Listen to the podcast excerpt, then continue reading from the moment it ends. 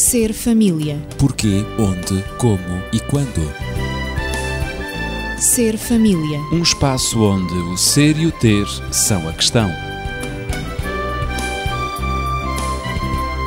Ser família. Um mundo a conhecer.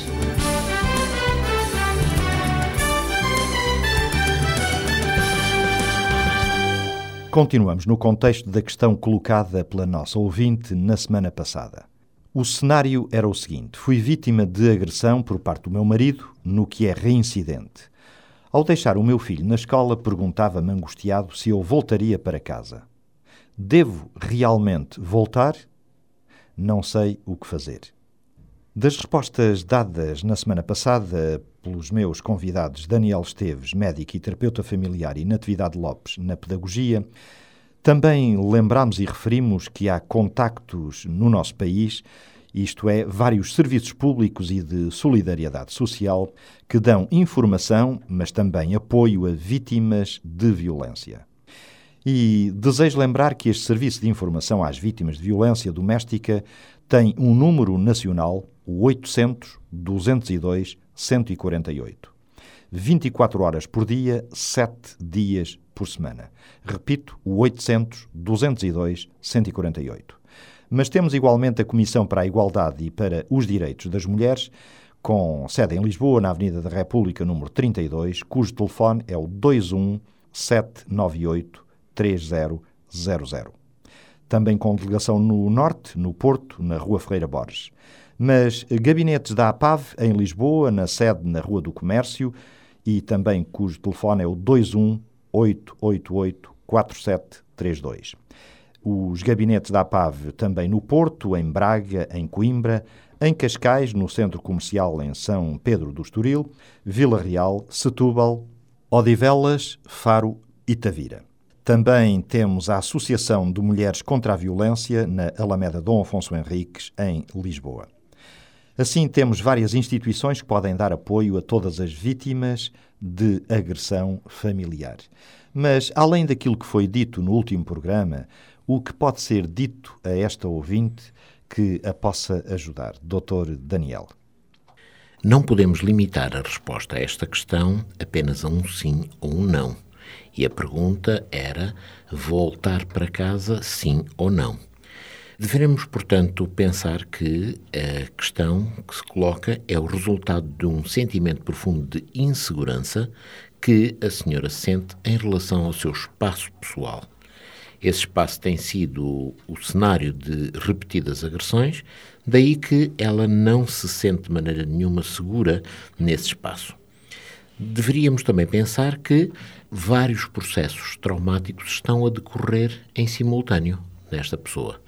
Por exemplo, podem decorrer distúrbios cognitivos, distúrbios de memória, portanto. Que significa? Pesadelos, confusão, dificuldades de concentração, por exemplo, memórias intrusivas, flashbacks, enfim, uma série de alterações que fazem com que ela também não consiga ter uma paz de espírito muito grande. Depois, também poderão haver comportamentos depressivos e comportamentos de evitamento, resultantes, portanto, ou proporcionados através de uma vergonha bastante grande, um isolamento, a culpabilização, a desvalorização, a falta de confiança. Por exemplo, também temos distúrbios da ansiedade, que podem levar a uma hipervigilância, ao desenvolvimento de fobias, ataques de pânico, taquicardia, falta de percepção de controlo, enfim, um certo desânimo também. E sabemos que muitas destas situações referidas podem ser completamente impeditivas do normal funcionamento por parte da pessoa. Depois também temos dificuldades na tomada de decisões, que é, digamos, aquilo que transparece desta pergunta. Claro, devo não voltar sabe se deve voltar ou, ou não, não para casa. não é? E também eh, o que se pode concluir é que muitas vezes as mulheres vítimas de violência reincidente e, quando são mães, como é o caso desta senhora, põem em causa a sua competência como mães e, portanto, questionam-se se elas estarão a cumprir e a fazer, digamos, o seu papel dentro daqueles parâmetros que elas próprias exigem a si mesmas. Ora, Nem sempre, talvez, aconteçam todos estes problemas, todas estas disfunções, mas muitas delas podem aparecer, algumas com maior predominância do que outras. O que é certo é que estes problemas são sentidos pela vítima, direta ou indiretamente, o que quer dizer que muitas vezes é necessário uma intervenção a nível técnico ou profissional que possa ajudar as pessoas nestas consequências acessórias.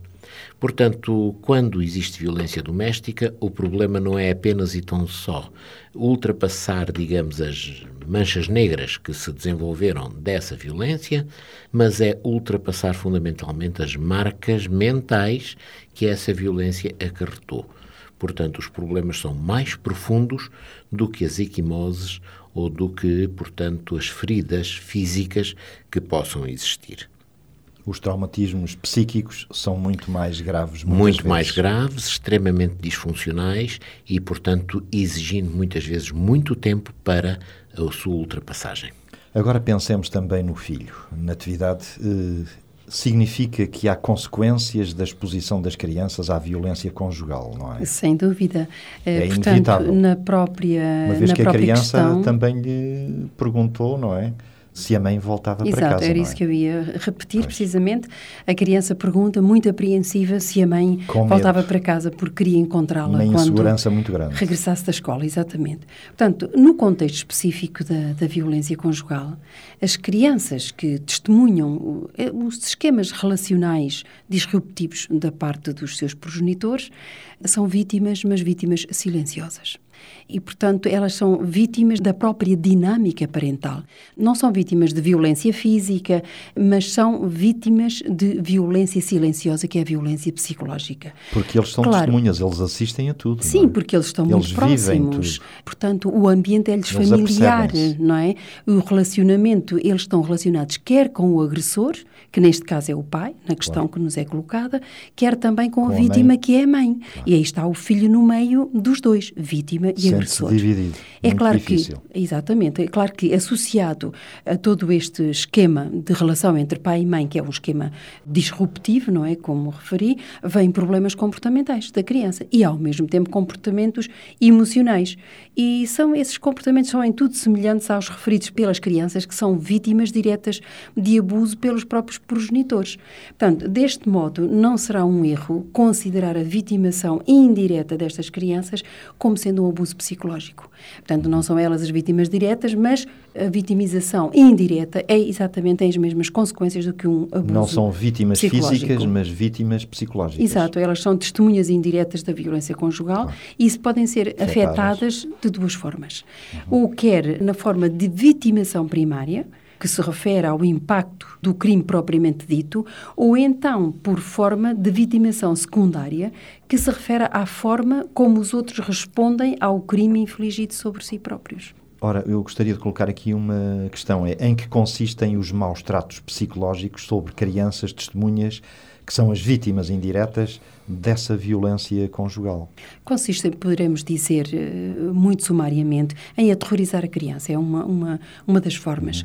Quando a criança fica aterrorizada, fica com temor, como era o caso desta criança, da, a filha da nossa ouvinte, ela estava em pânico. Agarrou-se à mãe, dizendo: Mãe, promete-me que tu vais para casa. Ela está aterrorizada.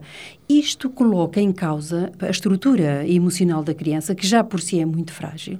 E, efetivamente, por isso é que a criança agarra-se à mãe, o filho agarrou-se à mãe, dizendo: Mãe, promete-me que vais para casa. Logo, a estrutura emocional desta criança é extremamente fragilizada, não é? Fica extremamente fragilizada. E, por outro lado, dá também à criança uma percepção do mundo como seja um mundo onde tudo pode acontecer, onde existem certos caprichos, não é? Por vezes referimos aos caprichos da natureza. São certamente estados da natureza que nós não compreendemos muito bem.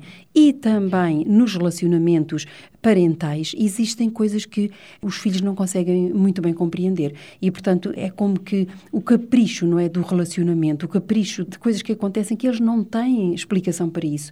E, portanto, também dá-lhes a percepção do mundo obstinado do mundo hostil, onde finalmente não vale grande coisa viver. Eles vivem num ambiente de perigosidade iminente. É, é o que eles é sentem. É a sensação. Exato. Eles sentem que a sua segurança está constantemente em, em perigo. perigo. E, portanto, são crianças muito inseguras. Quer no aspecto emocional, quer no aspecto físico também não é? Tem muita dificuldade. Daí, por vezes, um mau desempenho escolar. Absolutamente, é? sem Já agora dúvida. este parênteses aqui colocado. Uhum. E comportamental também. É uma, é uma Não só no, no, seu ciclo de aprendizagem, como também nos comportamentos. Quando a criança, portanto, é exposta a modelos de interação negativos, como é o caso, a modelagem de comportamentos rígidos, como é o caso também, uhum. de comportamentos autodestrutivos, violentos e antissociais do agressor, portanto, isto faz parte precisamente das formas dos maus tratos psicológicos psicológicos, das formas de maus tratos psicológicos. Ou seja, aterrorizar a criança, viver num ambiente de perigosidade iminente e a exposição da criança a modelos de interação negativos. Portanto, as crianças que vivem nestas circunstâncias, que são normalmente crónicas e recorrentes, as próprias circunstâncias, sentem-se ameaçadas. A, a própria violência, sentem-se extremamente ameaçadas. Ameaçadas na concepção que têm sobre o lar, sobre a família e também no contexto de proteção e de segurança, como já foi referido. Portanto, relativamente à exposição da criança à violência conjugal, de abuso físico, que também é o caso, é este o caso também da, da nossa ouvinte, uma das formas de reação da criança a este tipo de violência parental é intervir, ela própria intervém no conflito e transforma-se assim num possível alvo de agressões, porque ela vai ter ou com o pai, com o agressor, neste caso é o pai, e ela própria, ao defender a mãe, automaticamente ela é vítima ao mesmo tempo da agressão do pai.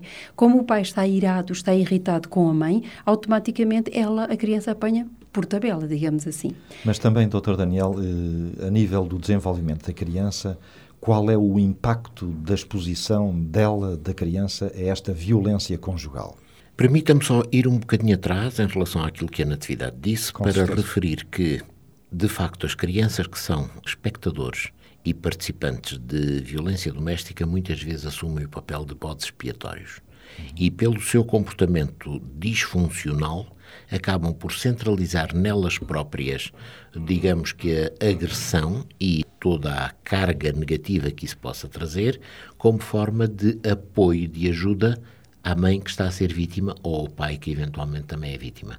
Claro. Portanto, a criança centraliza nelas atenções, agora tudo se descarrega nela porque ela prefere, mesmo num processo não totalmente consciente, prefere ser ela a sofrer do que ver aquilo que é o sofrimento que algum dos seus entes queridos possa ter. Uhum. Portanto, este é um aspecto significativo. Agora, em relação à questão que me colocou, eu diria que de facto, no passado, talvez se as pessoas se preocupassem com os sinais diretos da violência.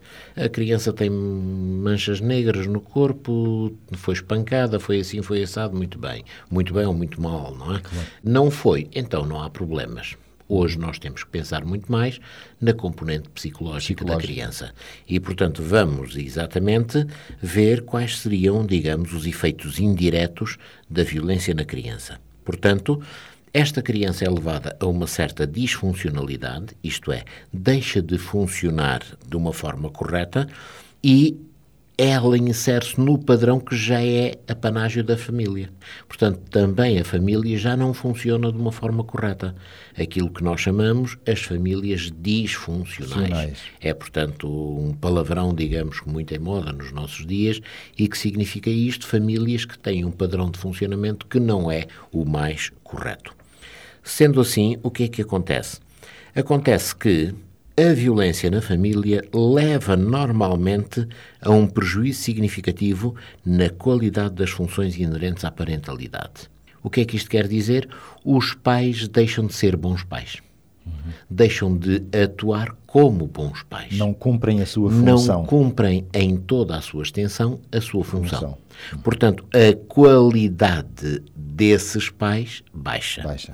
Quando a qualidade desses pais baixa, eles vão passar a dar, e é consequência, portanto, deste facto, eles vão passar a dar uma menor resposta às necessidades da criança ou das crianças. Portanto, a baixa da qualidade da parentalidade leva a uma diminuição na resposta dos pais aos apelos, às necessidades da criança. Depois, esta baixa resposta dos pais faz com que as relações de vinculação das crianças aos seus pais também diminuem. Uhum. Portanto, porque os pais não são tão omnipresentes na sua vida, respondendo às suas necessidades, os vínculos de ligação destas crianças para com os pais diminuem também. E, portanto, estamos a ver como há aqui um enfraquecimento na relação pai para filho e na relação filho para pai. Esse pai pode ser o pai ou a mãe, ou podem ser os dois, e o filho pode, portanto, ter em relação a ambos, não é? Daniel, se me permites, sim, sim, sim, eh, há também um aspecto que, que não pode ser descurado, que é também pelo mesmo facto da omissão do papel de suporte emocional dos pais, isto agora no aspecto uhum. emocional, não atendendo às necessidades básicas da criança, ficarão também gravemente comprometidos no desenvolvimento da criança os mecanismos e padrões de vinculação, quer no presente, mas também no futuro. Sem dúvida. O que é sem importante. dúvida. Claro, claro. Desculpa de intervir. O que quer dizer que, que a influência da violência atual vai fazer sentir-se uma geração ou duas gerações posteriormente. Sem dúvida. Portanto, é, é um grave. efeito a longo prazo. A longo prazo. Ora, o que é que acontece? Quando a criança se sente pouco vinculada, digamos, à sua família, aos seus progenitores, o que vai também acontecer é que estão criadas as condições para que aumente a conflitualidade entre irmãos. O que faz com que seja um fator acrescido de ruptura de todos os vínculos familiares. Uhum. Esta criança, portanto, vai tender para um isolamento, para uma desvalorização da relação familiar que ela depois vai, vai pôr em prática na sua própria família. E lá está o tal padrão, como foi afirmado, é a repetir-se depois na outra geração e na outra. Portanto, isto é um processo que em cadeia, é uma tem, cadeia, em cadeia tem efeitos, portanto, muito, muito à la longue. Eu diria que, sim, sim. embora a investigação só muito recentemente se tenha vindo a debruçar sobre os efeitos diretos da exposição da criança à violência conjugal, o que tem sido observado é que a criança, num ambiente de violência, onde os progenitores são as figuras de apego, como seja como o pai e a mãe, tem um impacto negativo em todas as áreas de desenvolvimento da criança, em todos os domínios, nos claro. diferentes domínios de desenvolvimento Nada da escapa. criança.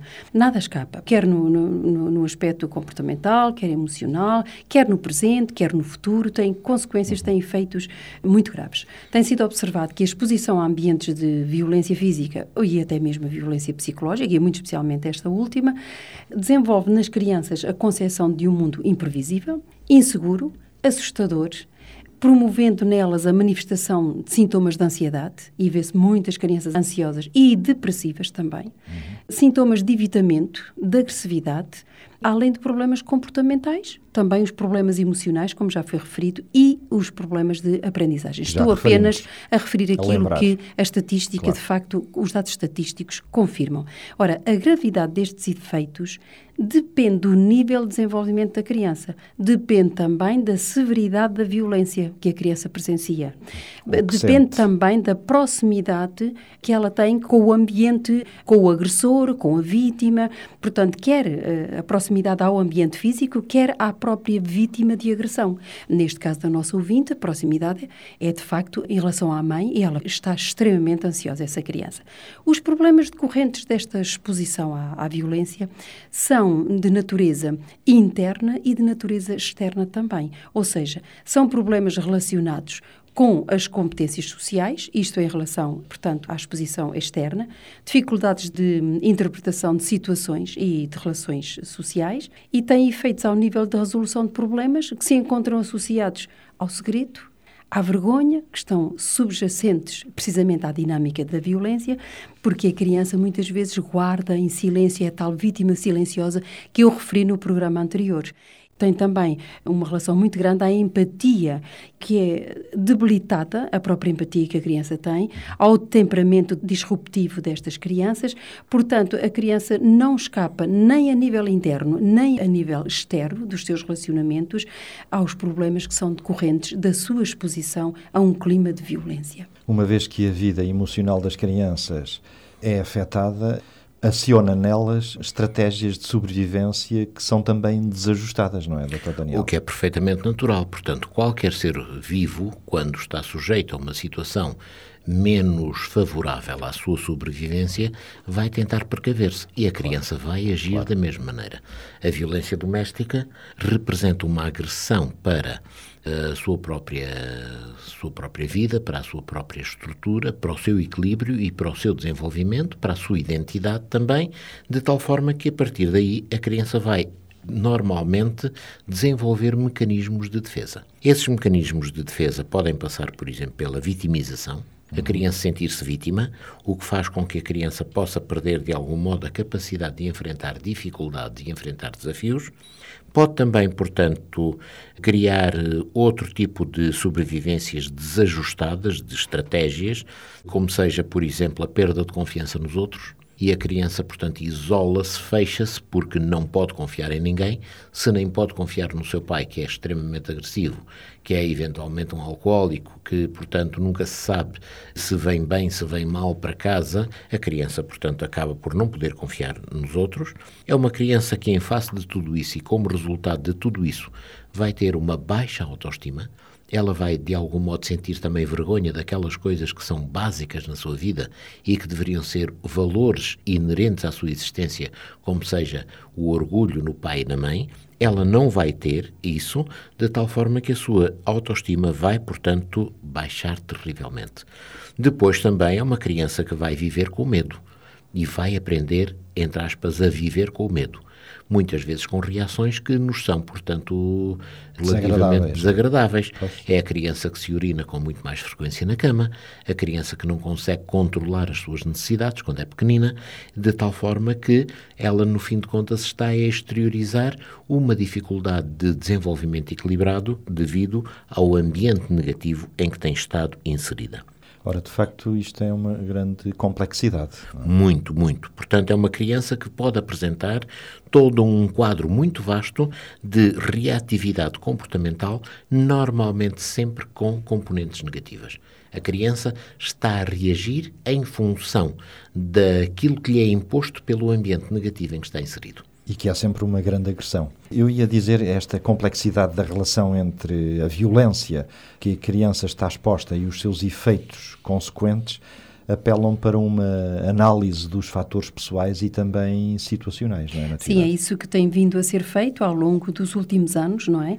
Em que este estudo cada vez se aprofunda mais, há experiências que são feitas com muito bons resultados e que apontam para uma prevenção. Os estudos realizados nos últimos anos, nas últimas décadas, apontam precisamente para uma prevenção, porque é possível atenuarmos esses efeitos. Ainda é claro que é, que é muito complexo, já claro. dissemos que a complexidade é multidimensional e depende também da severidade da violência testemunhada. Uhum. Portanto, falamos já na violência testemunhada em termos indiretos, indiretamente pela criança.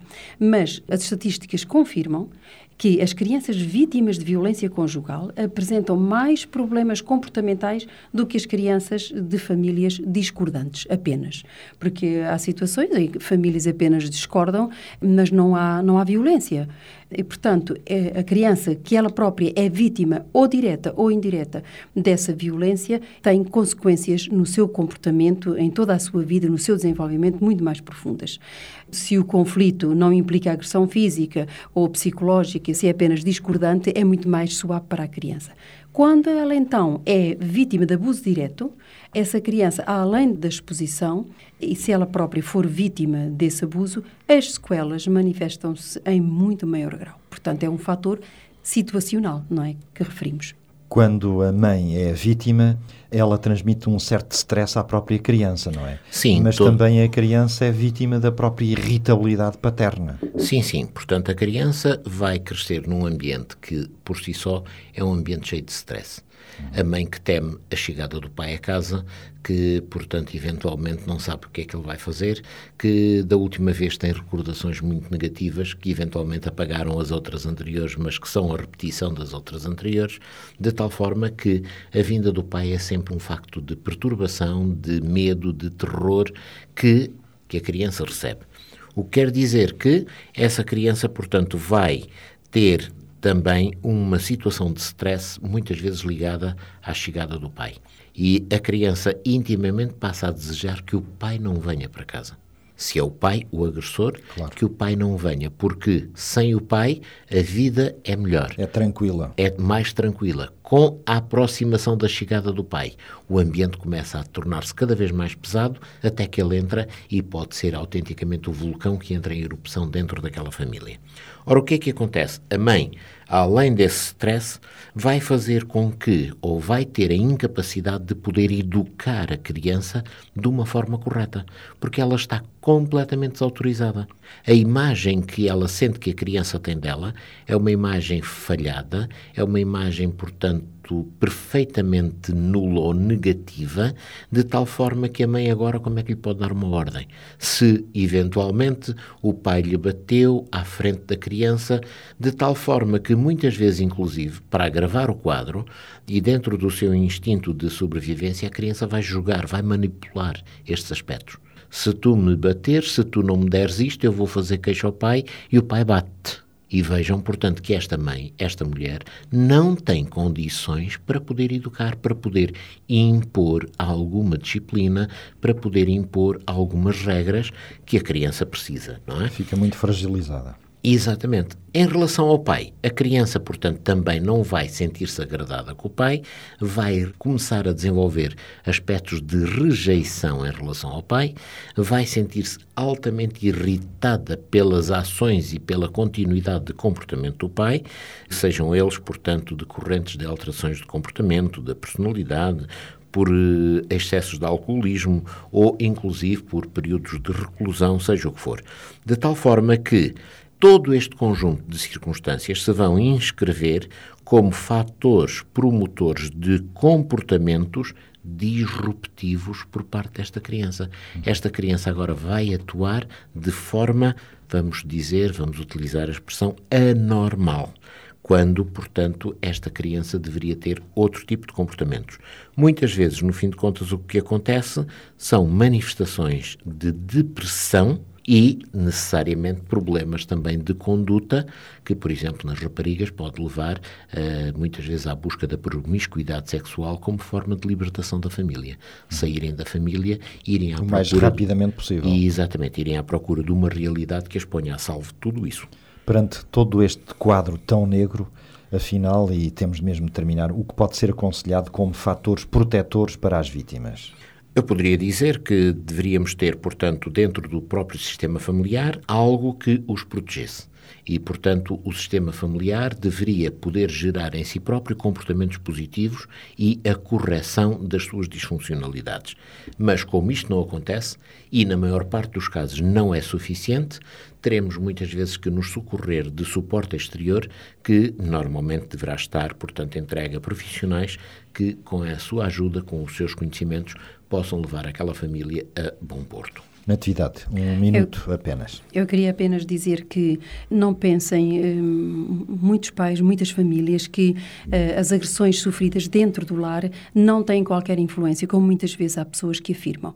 E, e tudo isto que estivemos a dizer é para contrariar esta tendência que muitos pais têm a dizer: isso passa-se comigo e com o meu marido, ou comigo e com a minha mulher, os meus filhos não têm nada a ver com isso, não estão metidos nesta situação, mas eles sofrem profundamente e, portanto, queríamos reiterar aqui a afirmação de que é impossível as crianças, seja em que idade for, escaparem aos efeitos das agressões, da violência doméstica exercida em qualquer família. E, portanto, eu apontaria para terminar a pedagogia da violência. Essa pedagogia é um fator protetor da vítima direta ou indireta da violência conjugal. É claro que isso seria, não terei tempo para desenvolver Iremos, um, talvez, em que, é que, no em que essa, pro, exatamente, em que é que essa semana. pedagogia consiste, mas creio que vale a pena nós uh, desenvolvermos no próximo programa em que consiste a pedagogia da violência violência, como é que ela é exercida, porque vale a pena para podermos ajudar a nossa ouvinte que está tão ansiosa. E é isso mesmo. A pedagogia da violência será então um tema a explorar no âmbito da prevenção que eu proponho seja tratado na próxima semana. Se nos quiser contactar, já sabe, tem os telefones à sua disposição. Nos dias úteis, o 219-106-310, 219-106-310 Voltaremos na próxima semana. Entretanto, vivamos tranquilamente, em paz, na família. Ser família. Porquê, onde, como e quando. Ser família. Um espaço onde o ser e o ter são a questão.